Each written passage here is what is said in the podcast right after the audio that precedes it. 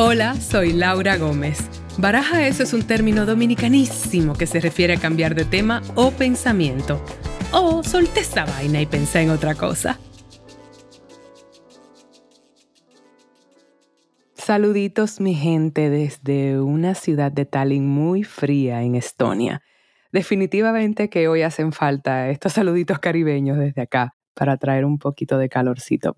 Y bueno, yo estoy acá porque me encuentro en el Tallinn Film Festival, se llama Black Nights Tallinn Film Festival, presentando la peli Upon Entry. ¿Se acuerdan que la semana pasada hablaba con la actriz Bruna Cusí, que es protagonista junto conmigo y Alberto Aman y Ben Temple de la peli? Ella y yo nos encontramos con los directores, Sebastián Vázquez y Alejandro Rojas, y nuestro editor, también maravilloso, Manuel. Y la verdad es que la vimos por primera vez. Y vaya que ha sido emocionante, vaya que qué lindo es cuando uno pone como ese esfuerzo en equipo, una película íntima y personal sobre, como les contaba anteriormente, bueno, el episodio anterior, un tema migratorio heavy realmente. Fue muy bien recibida. Y aprovechando que estaba acá y que me interesa que Baraja eso se presente desde cada puerto y que vaya conmigo en la maleta, pues aquí traje mi micrófono y conversé con los directores la mañana siguiente, después de no solamente la presentación de la peli, sino juerga total. Y les cuento que, para darle un poco de contexto, cuando este episodio salga, yo probablemente ya esté en el Caribe, yo, yo probablemente bajo el sol, pero hoy les estamos grabando desde acá, así que para que sepan que cuando estamos hablando, por lo menos el episodio no va a salir en tiempo real pero ahora mismo estamos, estamos aquí en Tallinn con mucho frío y ha sido muy cool. Sebastián y Alejandro son dos directores eh, de nacionalidad venezolana que realmente le dan mucho color al trabajo que ellos realizan, específicamente a esta peli, Upon Entry, que es de una pareja catalana venezolana em, que está entrando a los Estados Unidos y se encuentran con un con unos temas, digamos, de obstáculos migratorios. Y a mí me interesaba mucho conversar con ellos precisamente sobre ese tema de identidad, cargando una nacionalidad que en el mundo actual tiene en ocasiones mucho estigma y que a ellos les ha afectado bastante y que lo expresan y lo plasman de manera magistral acá en, Upon Entry.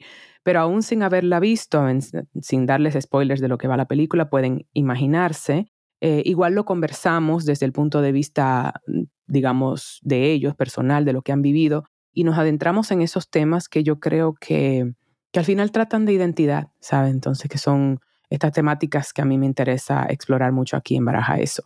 Y ha sido muy lindo lo que hemos vivido, además de que ellos tienen, digamos, bastante objetividad y distancia ya, pero sigue siendo, ¿verdad? Al final uno carga eso en el corazón, suficiente para, para que los haya traído aquí con una película en la que exploran el tema y en la que están compitiendo en la categoría de ópera prima. Y bueno, acá desde nuestras respectivas habitaciones de hotel les comparto el episodio con los directores Sebastián Vázquez y Alejandro Rojas. Saludos, caballeros. Hola, hola, buenos días. Aquí estamos ya. Buenos días. Ha pasado de todo. Estamos trasnochados. Sí. Un poquillo. Vamos a decir la verdad. Estamos trasnochados después de una noche de juerga aquí en el Tallinn Film Festival. Mm. Sí, sí. Merecida juerga, hay que decirlo, ¿eh? Merecida juerga. Yo culpo a mis directores. Café. Café, gracias, yo también porque no dormí nada, porque yo me iba a ir a acostar temprano porque tenía esta conversación con ustedes y me dijeron, no, pero es que hay otra fiesta allí en, After Party. Pero bueno, bailamos, bailamos. Nosotros también le podemos echar la culpa a alguien, claro. Sí. Al final yo también me iba a ir a dormir, pero alguien dijo fiesta y mira, ¿Es la primera vez que están aquí en Tallinn ustedes, en Estonia? Sí, para mí es la primera vez y creo que no será la última porque me lo ha pasado muy bien. A ver si el año que viene volvemos también con las mismas ganas de ir de fiesta. Exacto. Y con otra peli. Bueno, eso es secundario. Ah, no me digas. bueno, ok, ok. Hablemos de la peli que tenemos acá entonces ahora, porque aunque la audiencia no la haya visto, lo siento, la verán poco a poco. Upon Entry es una película de la que yo hablé mucho aquí, claro, Baraja eso va conmigo en la maleta y yo grababa, grabo desde cada puerto, como pueden ver, este al vapor desde Tallinn, incluyéndolo. Y en su momento, a principios de años, yo comentaba mucho, estoy en Barcelona grabando esta peli, y entonces me hace mucha ilusión que ahora, después de esos meses compartiendo eso con la audiencia, aquí estamos haciendo la premier mundial en el Festival de Tallinn. Así es. Y como que los quiero que sean ustedes, en orden Sebas y Ale, que hablen de, de Upon Entry como concepto de película. Bueno, Upon Entry es una peli que, que nació, yo creo, de hablar muchos temas migratorios con, con Alejandro. Nosotros somos venezolanos, llevamos tiempo viviendo fuera por la situación de Venezuela, ¿no? Se, convirtió, se comenzó a, a vivir una sensación de inseguridad y de, de pocas oportunidades y bueno, la gente se fue desplazando. Alejandro y yo ya nos conocíamos de ahí, de Caracas, y la vida fue bonita y nos hizo el regalo de reunirnos en otra ciudad después de muchos años. Mm. Y ahí, bueno, hablábamos varias cosas de cómo las autoridades tenían como este poder sobre nuestras vidas, ¿no? De permitirnos estar en un sitio, de desplazarnos, de tener un pasaporte, de no tenerlo. Bueno, básicamente buscar visa para un sueño. Sí. Y a raíz de ahí sale la película, que el guion incluye muchas otras cosas, ¿no? También habla de la pareja, habla de cosas culturales, una película en la que Diego, que es un venezolano, está de novio con una chica de Barcelona y se están intentando mudar a, Estados Unidos con un visado preaprobado en, en, la Embajada de Madrid en España, pero la peli se desarrolla cuando ellos aterrizan en Estados Unidos. Bueno, son sometidos como un, a un último proceso de cuestionamiento, si se quiere, un interrogatorio en donde van a ver si la pareja tiene algo que esconder. Y todo esto viene de muchas experiencias que hemos vivido nosotros, o gente muy, muy, muy cercana. Sí. Lo cual fue tristemente fácil encontrar muchas historias y mucha gente que día a día pasa por este proceso abusivo policial en el que, bueno, tienen como todo el derecho a, a cuestionarte, a preguntarte cosas, ¿no? Sobre todo en un estado policial como es el Estados Unidos. La policía, por ejemplo, tiene derecho total de mentir durante el interrogatorio de lo que saben o no saben de ti o de lo que han encontrado o no encontrado, con tal de encontrar información que ellos quieren encontrar.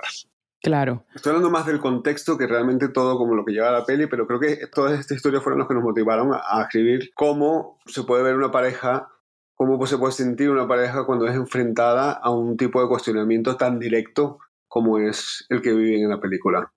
Claro, y ustedes los dos son venezolanos, Alejandro, pero los dos tienen tiempo fuera. Mm. No sabía que se habían conocido en Venezuela, qué interesante. Yo pensaba que esta unión había sido fortuitamente eh, más adelante. Mm. En el caso de, o sea, como ustedes coescribieron este guion y codirigieron, en el caso tuyo, Alejandro, que eres un venezolano que quizá no tiene el perfil mm. de look venezolano, hemos hablado de eso que es un poco el caso del casting de Alberto Aman, un poco fue precisamente esa intención de demostrar que simplemente un pasaporte venezolano puede incluso obtener antecedentes, incluso a los prejuicios que hay ya de cómo la gente luce. Sí, absolutamente. Eh, en cierto modo, eso es basado en tu particular look. Bueno, no sé, Alberto Amán es mucho más guapo, digamos. no. Pero lo que quiero decir es que, que sí, lo has dicho perfectamente, es que es precisamente como el, asunto de la historia. Te montan un prejuicio dependiendo de dónde vienes. Y es, es una triste realidad.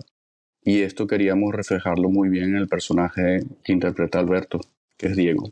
Porque claro, perdón, quiero hacer un paréntesis, un pequeño paréntesis, que es que Alberto Aman y Bruna y la actriz catalana Bruna Cusí son quienes interpretan a esa pareja que mencionaba Sebastián, para dar un poco de contexto. Y a lo que me refiero es con el, el tipo de de aspectos que a la gente asume que uno luce cuando es latino y que no necesariamente el actor Alberto Aman cae ahí. Entonces creo que es lo que pasa con Alejandro, mm. que es director y venezolano. Sí, sí, sí, claro, claro, te entiendo. Pero bueno, es que ese fue, ese fue el objetivo de la historia. Que lo que pasa es que todas estas autoridades, digamos, alrededor del mundo, pero específicamente en nuestra historia en Estados Unidos, tienen una lista que para ellos es lista de lugares cuestionables, hmm. para ellos. Y entonces te encasillan en algo. Y entonces a la mínima sospecha de lo que sea y que por lo general mm, están equivocados, siempre te van a mirar de más. Te van a revisar de más, te van a hacer pasar por algún proceso pero es por tu proveniencia, por tu proveniencia, no importa cómo seas, es de donde eres. Esa es la experiencia que ustedes ambos han tenido, porque cabe destacar que esta película, que aunque es de ficción, es semi-autobiográfica, por lo menos en experiencias vividas. Sí, sí. Ambos hemos pasado muchísimas veces por el Secondary Inspection Room. El cuartico que llaman. El, cuartico. Sí, exactamente. El triste cuartico. Sí, sí, yo he tenido experiencias muy similares a lo que pasa, a lo que les pasan a algunos de los personajes allí y mi pareja también y amigos, para no entrar en detalles y no hacer spoilers, pero hemos pasado por cosas así y hemos tenido situaciones en las que autoridades deciden la vida tu vida en cuestión de segundos. Bueno, y aclaro que sin hacer spoilers, porque realmente esto es una realidad muy vivida, es que la peli también está explorando el tema de inmigración mm. y una de las cosas que a mí me interesó cuando ustedes me contactaron para este rol es que yo interpreto a un agente de inmigración que está interrogando a esta pareja y me gusta mucho, me gustaba mucho la idea de explorar esos espacios complejos, ¿verdad? De que un latino, una latina en este caso, sea precisamente la que ponga el mayor obstáculo y que tenga los condicionamientos más grandes, quizá incluso a raíz de su trabajo, como hemos descubierto, como descubrí yo a través de mi trabajo de research para mi personaje. Y a mí me encanta cómo ustedes exploran eso en la peli. Sin hacer spoiler, porque lo que me gusta de esta peli es que aún sin verla, son temas de migración universales que podemos hablar solamente desde la perspectiva de ustedes. ¿Han tenido esa experiencia que sea precisamente una persona de su procedencia o una persona que se supone que un hermano latinoamericano que le hace la vida más difícil cuando ustedes están llegando. Sí, a mí me pasó en Atlanta, una persona muy grosera, muy grosera, muy respetuosa. Realmente me lo hizo pasar mal. Me tuvieron mucho tiempo en Inspection Room por razones que nunca te explican. Mm. Y claro, duele mucho cuando miras el nombre y dice Hernández, ¿no? Y dices, oye, bueno, yo voy a vacaciones, pero es que en algún momento algún Hernández, padre, abuelo, llegó a Estados Unidos y sentir como esa... Te sientes como traicionado, te sientes como más solo, ¿no? Y si, es, si esta persona que quizás viene de un background migratorio no es capaz de, no sé, por lo menos ser amable, hacer las preguntas que tiene que hacer, pero por lo menos tener un trato como respetuoso, claro. te sientes muy solo, te sientes abandonado. Y realmente es, bueno, es duro, porque básicamente te está cuestionando tu existencia y tu presencia, te hacen dudar de ti mismo. Y es muy duro ese poder que tienen porque cuando te enfrentas a ese uniforme, yo, miran, siempre voy eh, vacaciones y de buena onda, pero cuando llego ahí al aeropuerto y me pasa esto, es que me siento culpable. O sea, digo, algo he hecho mal, algo he hecho mal. Y eso es una culpabilidad que nos puede dar risa en algún momento, pero que también es muy grave porque hemos normalizado que ciertos perfiles pasen bajo el ojo de esta supervisión y es muy duro cuando te das cuenta que sí, que puede ser una persona de tu mismo background, ¿no? que ha hecho, que es migratorio, que tiene un padre latino o que ellos habrán nacido en Latinoamérica. Y era vital que el personaje que hacías tú, que lo haces de maravilla, lo haces de maravilla y que fue un lujazo tenerte en ese set, porque era justamente eso, el tema de el que ha llegado, el que está instalado y el que para buscar su identidad o reforzar su identidad reniega de, a lo que no quiere que le asocien. Entonces, a veces te encuentras con perfiles que son igual o, o peor de duros y de xenofóbicos o de racistas, porque hay una necesidad de dejarle saber al mundo, a tu jefe, a ti y a veces a ti mismo, claro. de que tú eres capaz de ser ese trabajo y eres capaz de llevar a cabo esto que te distancia de tu historia personal, pero que te refuerza en ese momento en que quizás tienes algo que me imagino que habrá una necesidad de mostrar, no lo sé. Como el ego, claro. Sí. Hmm. Me hace pensar eso que estás diciendo a estos políticos que son gay de closet y son los más homofóbicos en cuanto a establecer leyes, sí. ¿sabes? Y entonces porque llevan esa propia vergüenza propia y ese propio odio hacia sí mismos, pero no pueden, tienen que pretender ante un status quo, no sé. Sí, claro. Y que se traduce a lo migratorio, me parece. Ustedes los dos, ¿cuáles son las circunstancias de cómo salieron de Venezuela? Alejandro, tú particularmente, los dos se criaron allí, ¿verdad? Tengo claro. Sí. O tengo entendido. Sí. Ok. Alejandro, entonces, ¿cuál fue tu historia con Venezuela y tu salida de Venezuela originalmente? Pues mi salida primero es curioso y, bueno, podría representar un poquito de lo que, de lo que va a la película también. Es que yo hace, hace ya 13 años, mi pareja y yo aplicamos a, un visado de habilidades extraordinarias, por mi parte, ¿vale? Desde Caracas. Me la aprobaron en Estados Unidos y luego cuando fuimos al consulado para tener la entrevista final, el oficial hizo algo que me, me agarró por sorpresa, que es que como reinterpretó algo a su manera del dossier que tenía, y entonces como que le dio la vuelta y pensó que yo estaba mintiendo en el dossier cuando no era verdad. ¿De veras? De veras. Entonces, en el, en el preciso momento de que te dicen como que, bueno, mm, no, this is going back to the States. You're not going to get your green card today.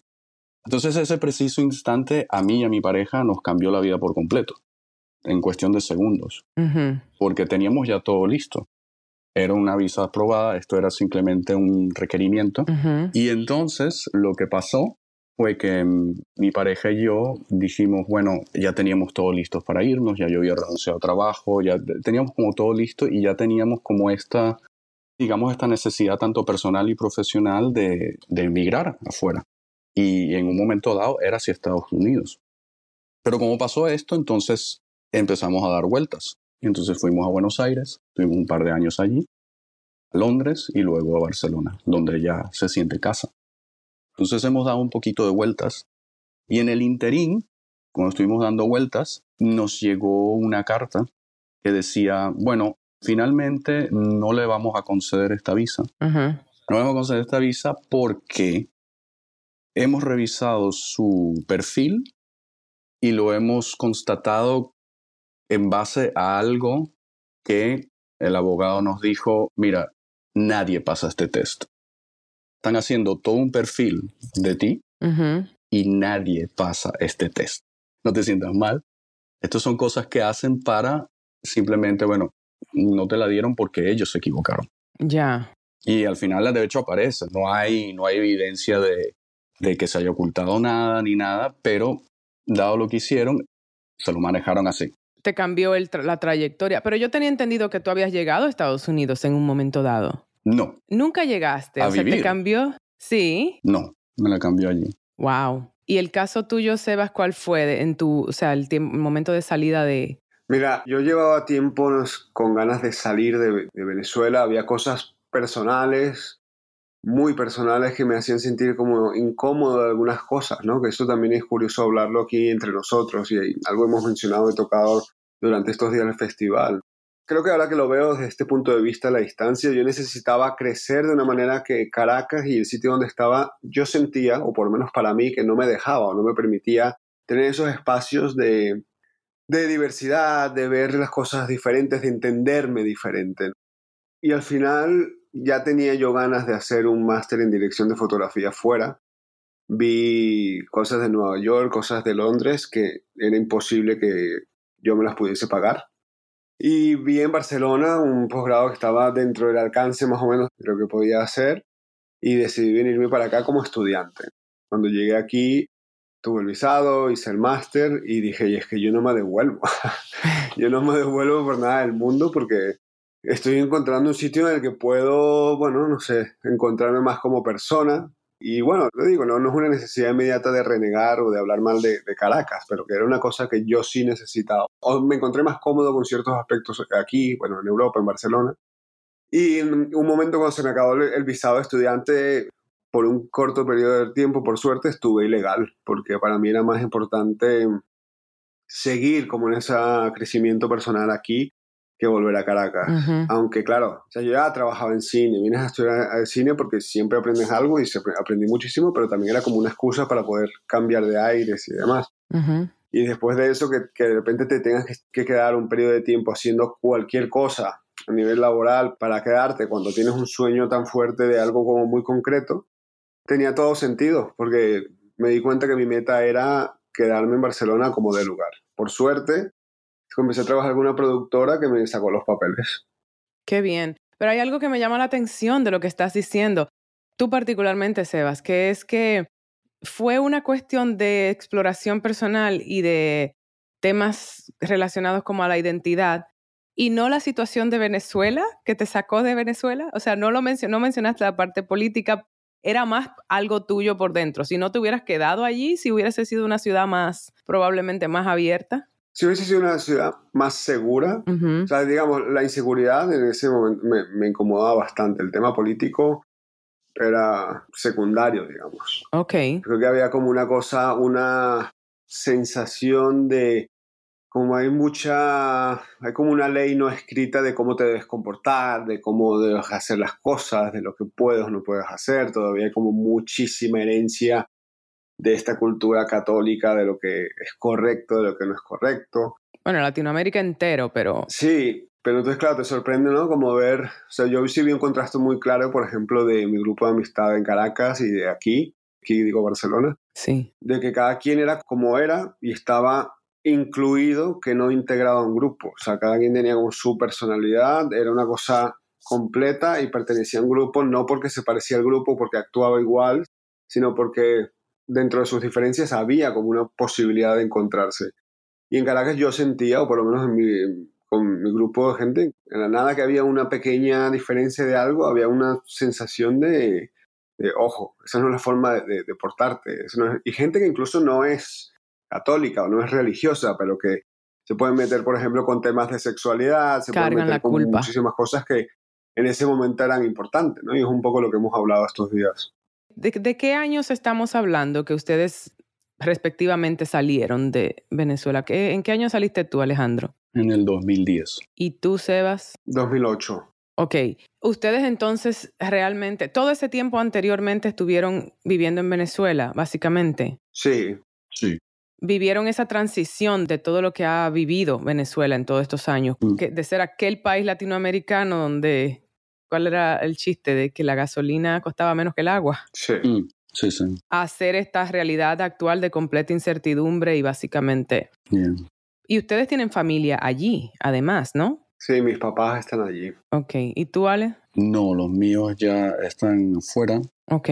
Solo quedan tíos, ya. primos, y en el caso tuyo que tienes a tus padres allí, Sebas, ¿cómo es esa sensación para, cómo es para ellos desde su punto de vista vivir allí? ¿Hay una normalización tan grande ya de que no les afecta o se siente como un poco para ustedes, sus hijos que están fuera? Porque tus dos hermanos están fuera, ¿no? Sí, sí, solo somos tres, estamos ahora mismo todos, bueno, estamos dos fuera y una que ya está por Europa intentando quedarse. Ok. Claro, es, es, muy duro. Mis padres son colombianos. Se fueron en los 70 a Venezuela porque, bueno, era un, era un paraíso hmm. eh, a nivel de, bueno, se había nacionalizado el petróleo. Era un momento en que se recibió muchísima migración europea y latinoamericana. Y claro, para ellos la idea de emigrar y la idea que hayamos migrado nosotros es muy dura porque en su momento apostaron por eso para ellos tener más oportunidades, para encontrar un mejor lugar, para que sus hijos no viviesen la violencia que estaba viviendo en Colombia en ese momento, o no viviesen esta necesidad de, irse, ¿no? Y que ahora se tengan que enfrentar eso con sus hijos y sus nietos, pues es realmente complicado.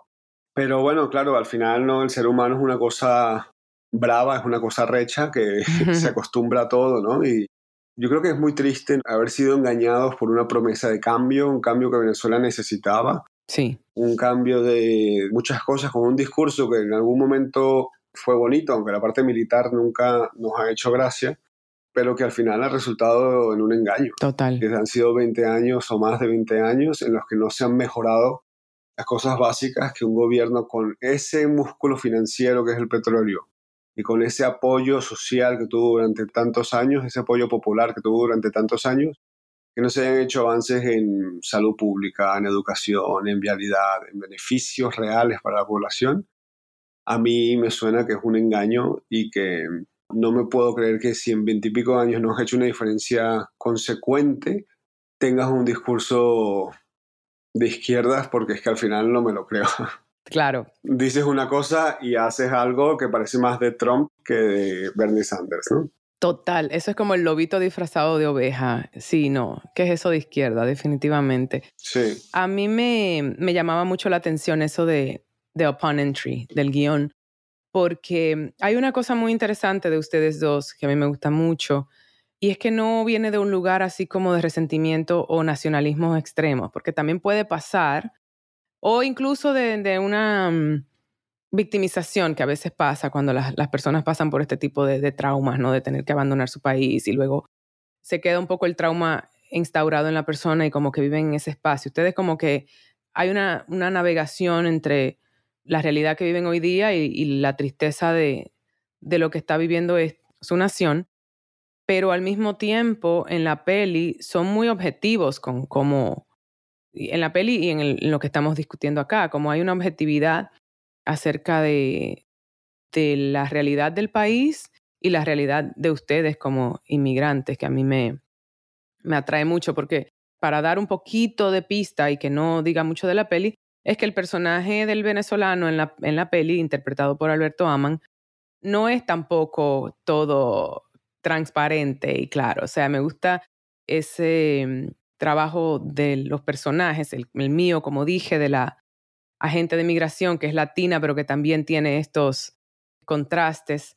Eso me gustó mucho del trabajo de ustedes como guionistas. Mm. Eh, muy interesante. Eh, ¿Ustedes antes han trabajado como guionistas o esta es su primera peli que escriben? Es esta la primera. Esta es nuestra primera peli. Ándale. Qué interesante entonces. ¿Y esto, cómo piensan en escribirlo? Porque ustedes, a ver, Alejandro, tú eres editor, Sebastián, tú eres director de fotografía, mm. deciden escribir y codirigir esta peli. Mm. ¿Cómo así? Bueno, antes de, entrar en, concretamente la peli, hace 20 años cuando nos conocíamos, ya siempre estábamos, hay que, tenemos que hacer un corto, tenemos que hacer algo, no sé cuál. Queríamos como hacer y hacer. Y por cosas de la vida no pudimos. Entonces creo que cuando nos reencontramos, cuando las vida nos dio ese regalo, fue, vale, pues ahora sí.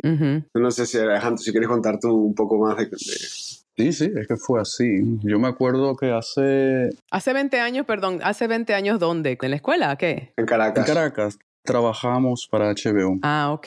Entonces allí nos conocimos, trabajábamos en departamentos distintos, pero bueno, siempre se compartía esto de miremos cine, buen cine, hablar, y siempre había como esa inquietud de cómo llevarlo a cabo. Sí. Entonces, como que llegó el momento y bueno, vamos a darle. Sí, pero para coescribir y codirigir hay que tener más que simple química, hay que tener como un respeto mutuo que ustedes tienen, pero el ego, ¿Cómo trabajaron eso? ¿Hubo conflicto en algún momento con eso o siempre fluyó fácilmente entre ustedes eso? No, bueno. Poner dos mentes alineadas al mismo tiempo es complejo. Ajá. Pero para mí era más una cuestión de que cada quien trajera lo que mejor sabía hacer y de empujar. Entonces, si uno empujaba hacia un empujaba, el otro empujaba un poquito más. Sí. Entonces a lo mejor se, se llegaba a un nivel que ciertamente era un mejor nivel del que hubiésemos empezado solos. Ok. Bueno, para mí fue eso. O sea, era como cada vez empujar hasta que llegue a un nivel. Y para ti, Sebas, además que dirigiste, hiciste fotografía en una peli, eso, eso se ha visto poco en la historia. Pero se ha visto. Yo creo que, bueno, del tema de trabajar en conjunto es como tienes cuando estás dirigiendo, ¿no? De repente hay un momento en que tomas una decisión que puede ser como de tu corazoncito, que viene de tu estómago. Codirigirlo te obliga a, verbalizarlo, te obliga a pensarlo. Entonces tienes un filtro inmediato que es como muy bueno, porque ya tienes una cosa con la que enfrentarte que es como tu compañero de batallas. Y eso te hace, bueno, lo que decía Alejandro, ¿no? te hace que empujes más allá, que llegues como más rápido, bueno, no necesariamente más rápido, pero que llegues a la idea de una forma como más, más interesante, eh, que existe una balanza que está siempre ahí, de la que tienes que ser consciente, que hace que, que tengas que pensarlo más en el momento del set. Intuitivo, pero también al mismo tiempo ser racional. Y es muy curioso y es muy bueno y claro, te lleva a tal cual al siguiente paso. El tema de dirigir fotografía y codirigir la peli, claro, era un reto grande, pero es que por el tipo de película yo creo que era la, apuesta que teníamos que hacer porque es una peli que pasa en un espacio muy confinado, ¿no? Claro. Y que mm, la forma de entender la fotografía también fue muy a través de la dirección, entender el blocking, de entender cuándo una cámara cambia de lado, cuándo una cámara se queda viendo un personaje o va a haber algún detalle. Entonces era algo que era natural del proyecto que estuviese involucrado en la dirección, porque al final la cámara era un personaje también. Correcto. La cámara es un actor que está mirando lo que se pregunta, pero también mirando lo, lo que reacciona, mirando al que responde, pero mirando al que escucha. Entonces, todo ese proceso fue natural encontrarlo como sí, dirección de fotografía, pero como un personaje más que está allí en la sala de interrogatorio, escuchando y presenciando eso en primera persona. Claro, que es muy interesante este ejercicio, digamos, de esta peli, de prácticamente tener una sola locación. Es verdad que, que hay unas escenas aledañas que como para abrir un poco el espacio, pero realmente, lo dijimos en broma en el, el cuartico, pero la peli como que toma lugar en un cuartito de interrogación. O sea, dos personajes y luego dos personajes más en esos roles de interrogador e interrogado. Como actores, ustedes saben que nosotros, los cuatro actores de su peli, estábamos en Nirvana. ¿Sabes? Porque tenía además esa característica esta peli de un poco como de obra de teatro en ese sentido. Fue en orden, lo cual no es muy usual. Y era en un espacio y teníamos un horario maravilloso. De 7 de la mañana a 7 de la noche, Bruna Cusillo cada vez salíamos a tomarnos algo. Alberto venía a veces, se ven. Claro. En un estudio en invierno, era como todo bueno. En Barcelona. Ojo, en pleno Omicron. Mm. Sí. Filmamos esto en COVID, en la segunda ola de COVID, y se logró. Eso fue maravilloso. Y bueno, como yo siempre, saben, yo tenía una serie en una serie, un proyecto en Instagram por mis tiempos en Nueva York que se llamaba Immigrant Stories by Laura Gómez.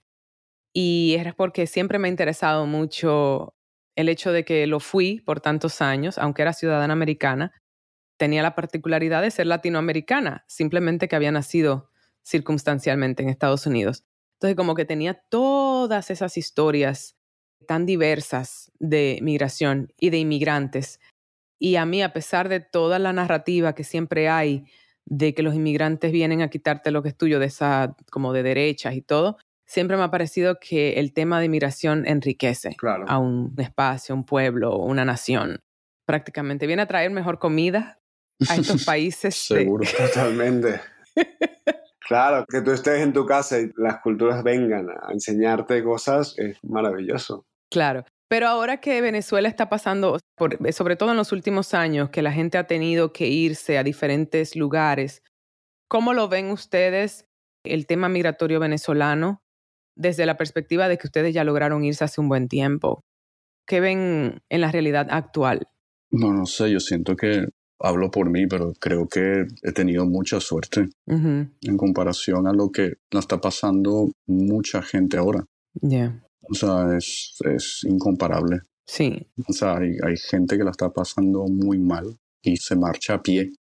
Entonces, realmente yo diría que es un privilegio. Claro con todo y lo que acarrea eso, ¿no? De tratar de integrarte a otro lugar, no terminas de integrarte, este tipo de cosas. Pero la urgencia por la que está pasando otra gente es muy fuerte. Y que no pueden volver a su país, muchos venezolanos. Absolutamente. Hay gente que simplemente empieza a caminar y no para. Pero ustedes dos vuelven a su país de vez en cuando. ¿Pueden...? No, yo no. Yo hace 10 años que no voy. Se podría ir, a nivel legal eh, no es que no puedas entrar y salir, lo que que a nivel práctico es muy difícil, porque, bueno, esto cambia de un día a otro, pero se lo han ido poniendo difícil a muchas aerolíneas internacionales, con lo cual se han restringido la cantidad de vuelos que hay entrando y saliendo de Venezuela, lo que hace que se eleve el costo muchísimo de un pasaje. Sí. Luego también hay, bueno, restricciones también para sacarte un pasaporte venezolano, es una odisea. Hay épocas en que mejora, hay épocas en que es terrible. Y sin un pasaporte venezolano no puedes salir. O sea, si yo voy allí y tengo doble nacionalidad, pero no tengo mi pasaporte venezolano, luego en el aeropuerto más de una persona no le han dejado salir porque tienes que salir con tu pasaporte venezolano. okay. Luego también está esta prohibición de comprar divisas extranjeras. Entonces, si tú tienes dinero en bolívares, ahora hay una dolarización no oficial que está pasando en Venezuela, pero si tú te vas de vacaciones y quieres costearte el viaje, tienes que pedir una autorización para usar tu dinero en el extranjero.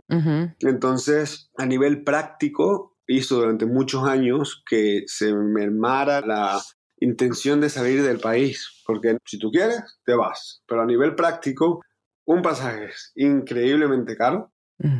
Vamos a ponerte bien jodido lo que puedas sacar tu dinero, tienes que hacer una carpeta, ir al ministerio no sé cuál, pedir permiso para usar tu dinero fuera, es una cantidad limitada de dinero Que yo puedo entender eso para una empresa. No vengas aquí a hacer dinero en Venezuela y te llevas el dinero a Suiza.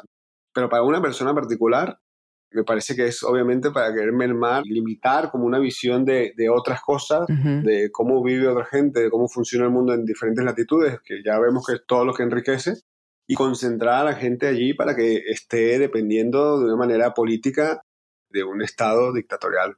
Ya. A mí realmente me, me da mucha tristeza porque pues somos como hermanos latinoamericanos, iguales como un hermanito tuyo que está, ¿sabes? Como pasándola muy mal y no deja de ser como una especie de alerta, quizá, para el resto de las naciones, como, mira, en cualquier momento tu soberanía o tu democracia se puede, bueno, mira lo que está pasando en el mundo. Estados Unidos está ahora en una posición... Claro. Eh, es verdad que Estados Unidos tiene instituciones que nuestros países no tienen, pero Trump le hizo bastante daño a esas instituciones. O sea, de repente estamos viendo estas olas. Sí, todos somos vulnerables de, vivir este tipo de cosas. Lamentablemente hay una facilidad también por estructuras colonialistas y neocolonialistas que se han hecho en nuestros países que es más fácil de corromper a la institución y jugar a favor. Total. Y es complicado porque ahora mientras yo decía todo esto, por ejemplo, había un fantasmita aquí atrás en mi cabeza que me decía, cuidado, cuidado, tu familia está en Venezuela. O sea, hay un miedo de comentar estas cosas en públicos. De expresar, ¿crees? Y creo que eso dice bastante obviamente hay discusiones que pueden hacer mucho más daño que estas, ¿no? Al gobierno de Venezuela, pero el hecho de que me dé cierto miedito comentar esto o hacer una crítica de cierta manera durante la peli a Venezuela. Si quieres lo revisamos después, te lo mando y dime, dime que tú quieres que saque. no, no, al contrario, es como este miedo es una cosa natural que hay que expresar porque hay un riesgo, hay una amenaza, hay una necesidad de hacer un pensamiento único. No, y, lo entiendo, ¿eh? Lo entiendo, porque igual es, viene un poco del privilegio poder decir estas cosas, que es una tristeza que tengamos que tener privilegio. Me pasa en Santo Domingo con ciertos temas que aunque no son necesariamente que me van a poner en peligro, si son un poco tabú, el tema, tú sabes, de ser aliada de la comunidad gay y abiertamente, o sea, llego a Santo Domingo en unos días y voy para una marcha por las causales del aborto, por ejemplo. Mm. Y claro, yo sé que eso es como no es que me dé miedo de, ah, pero sí tiene unas consecuencias sociales que quizá otra persona no se puede dar el lujo de hacer porque lo pueden, no te despiden, pero te ponen una marquita. Sí. Con relación precisamente a estas mentalidades religiosas y que en nuestros países son tan marcadas. Entonces, sí, sí te entiendo y sí entiendo que uno tiene estas posiciones y esta capacidad de decirlo y, y te da miedo por el que no. Sí, y por eso hay que hacerlo. Si tienes el privilegio de estar fuera o tener una voz, tener estos espacios, sí. pues hay que compartirlo y arriesgarse por, por eso, ¿no? Por el que no lo puede hacer. Y ustedes, ya para ir cambiando completamente de dirección con Venezuela, Venezuela te queremos, te llevamos en el alma y, y pasamos a algo más de cine y es que ustedes trabajaron, no sé si los dos, pero Sebas, tú fuiste director de foto de una peli anterior del productor de esta peli, de Upon Entry, que es Carles Torres, que fue El Practicante, que fue de hecho la que yo vi de referencia cuando me contactaron y dije, aquí hay una calidad visual y una calidad de, de historia. Qué bueno, qué bueno. Muy interesante. Sí. Cuénteme, me cuentas así brevemente de esa peli para que la gente, porque esa sí la pueden encontrar. Esta la pueden encontrar ya en Netflix, se llama El Practicante, de Paramedic en, inglés. Tuvimos la oportunidad de trabajar con Mario Casas. Claro, Mario Casas es un hombre bueno, bastante conocido de la industria y Carlas y yo veníamos a hacer un cine más independiente, veníamos a hacer un cine un poco más guerrillero, más ahí como de outsiders, ¿no? Del sistema de cine español. Sí. Habíamos ganado Málaga en 2016 con una peli, yo haciendo la foto, él dirigiendo, o una peli que se llama Callback, que rodamos de forma totalmente ilegal en Nueva York.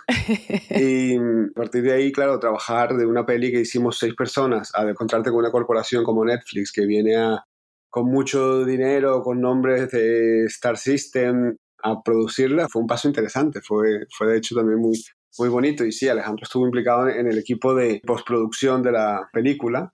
Ya en ese momento teníamos nosotros escrita Entry y estábamos trabajando en el proyecto.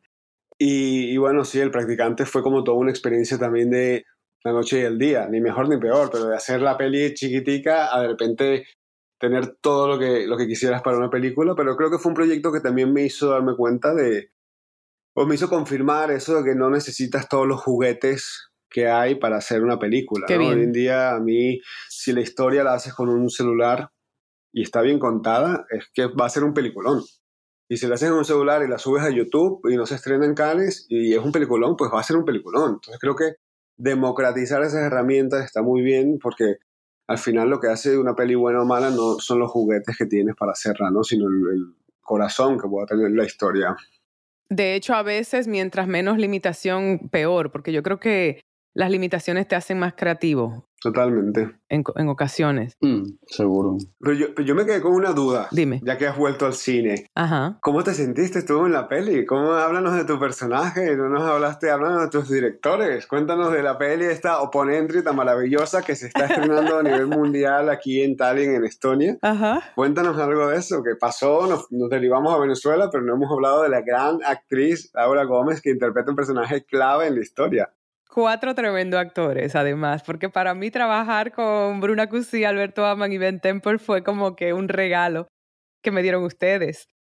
Bueno, primero es que, claro, yo acabo de ver la peli por primera vez aquí en Tallinn y Bruna y yo, las dos actrices de la peli, la vimos por primera vez y me daba ese nerviosito, pero al mismo tiempo no, porque yo sabía desde el guion que teníamos algo sólido ya establecido en la página y que los actores habíamos disfrutado tanto ese proceso. Eso que decía antes, ¿verdad? Cuatro actores en un espacio un poco teatral era un regalo. Y la verdad es que estoy muy satisfecha. Si no, yo no hubiera hecho este episodio, Sebastián. Me hubiera hecho la loca. Digo, yo no voy a hablar de esta película. Ay, no puedo. la voy a esconder debajo de una piedra. No, me encantó y, y me parecían muy relevante discutirlo acá con ustedes, aprovechando que ando con el micrófono en la maleta. Y de verdad que yo me disfruté el personaje. Debo decir que yo no siempre disfruto verme en la pantalla porque tú sabes que a los actores nos choca, ¿o no? Un poco a veces vernos. Y no fue el caso acá. Qué bueno. bueno. No, no fue el caso acá. Es una película. Yo estaba muy nerviosa por eso. Era, digo, uff, mis decisiones funcionaron, no funcionaron, me voy a odiar, me voy a querer salir de la sala. Y la verdad es que hubo comunión en toda esta producción. Qué bueno, qué alegría. Y mencionábamos, ¿verdad? Que es una iluminación muy peculiar. No era como de embellecimiento, era de revelar la realidad que hay en ese espacio un poco oscuro, claros oscuros. Y a mí me encantó. Me encantó que los cuatro estábamos expuestos y dispuestos a nuestros directores, a merced de nuestros directores. No, hicieron una entrega total y bellísima. Así que estamos increíblemente agradecidos, Laura. De verdad, de corazón. Gracias. No, gracias. Y bueno, Upon Entry está rodando por festivales, pero cuando llegue el momento de que encontremos nuestra plataforma o lo que sea la manera masiva de, de que la audiencia la vea, pues yo lo voy a compartir por aquí, obviamente, donde la pueden ver. De momento pueden buscar el practicante para que vean el trabajo de, en equipo en otros roles de estos dos caballeros. Y les agradezco. Yo sé que ya alguien se tiene que ir casi al aeropuerto. Así, casi. Alejandro. Yo también, en breve. Sí, tú también. Yo de vuelta a Madrid por un día, agarro maleta y me voy al día siguiente para República Dominicana. Wow. Tus salidas de Europa son intensas, Laura. sí, sí. Son como last, very last minute, muy intensas, pero bueno, así como es, muy bonito la vida. Sí, mi equipo de baraja eso se está volviendo loco porque digo, estoy en Tallinn, hay que grabar. Sí, sí, sí. Déjenme aprovechar. Se despiertan a las 3 de la mañana. Mira, vale. Pero bueno, como vas a volver pronto, porque seguro que vuelves pronto, ya nos veremos por aquí. Tomaremos un café y rodaremos otra peli. Tú sabes que yo vuelvo pronto, eso está en agenda. Así que gracias, buen viaje a los dos. Gracias a ti por todo. Gracias a ti, buen viaje también. Nos vemos pronto en la próxima peli. Eso es. Nos vemos en Málaga para peli. Málaga. Knock on wood, tocando madera. Fingers crossed, eso es. Besos grandes. Besos, bye. A ti, gracias por invitarnos.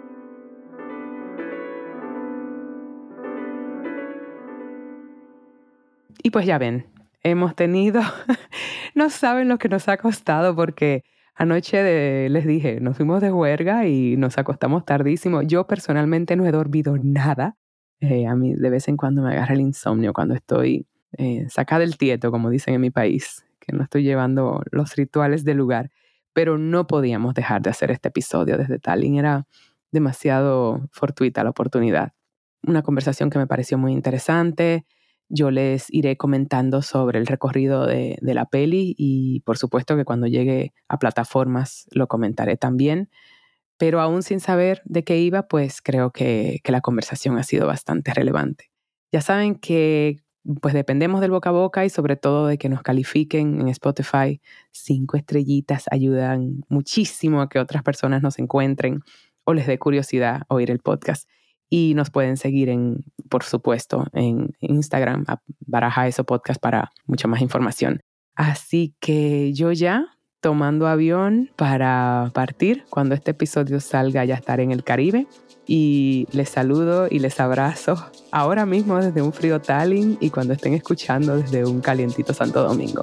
Muchas gracias y hasta la próxima.